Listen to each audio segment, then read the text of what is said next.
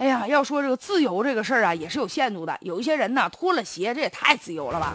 这暑期来了，有好多对外免费开放的博物馆，成为了一些人呢这休闲呐、纳凉的好地方啊。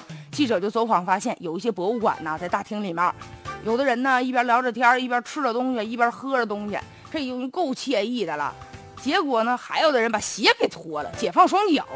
哎呀，其他的游客觉得特别的反感。你真拿这儿当你们家热炕头了？咋这么不文明呢？缺少一些必要的文明礼仪。就在一些公共场合，有些人确实有的小孩大声的喧哗啊，那父母呢也不管，还有的大人呢吃东西，哎呦吃东西吧，然后往下掉渣子。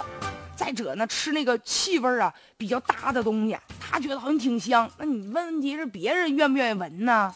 再者还有这拖鞋亮脚的，哎呀，这确实太辣眼睛了。再者，你比如说在大马路上，有的人喜欢以各种方式蹲着，或者抽完的烟的烟头随便扔。再者呢，以各种奇怪的姿势啊，在这个公共场所那个凳子上睡觉的也有，歪着的也有。有些人说了，我这愿意干嘛就干嘛，我也没影响别人。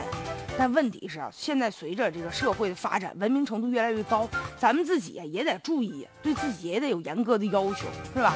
而且你这种太随意的行为，可能也会冒犯别人。就打个比方吧，在农业社会的时候，你随地吐痰那时候，没人讲究你啊。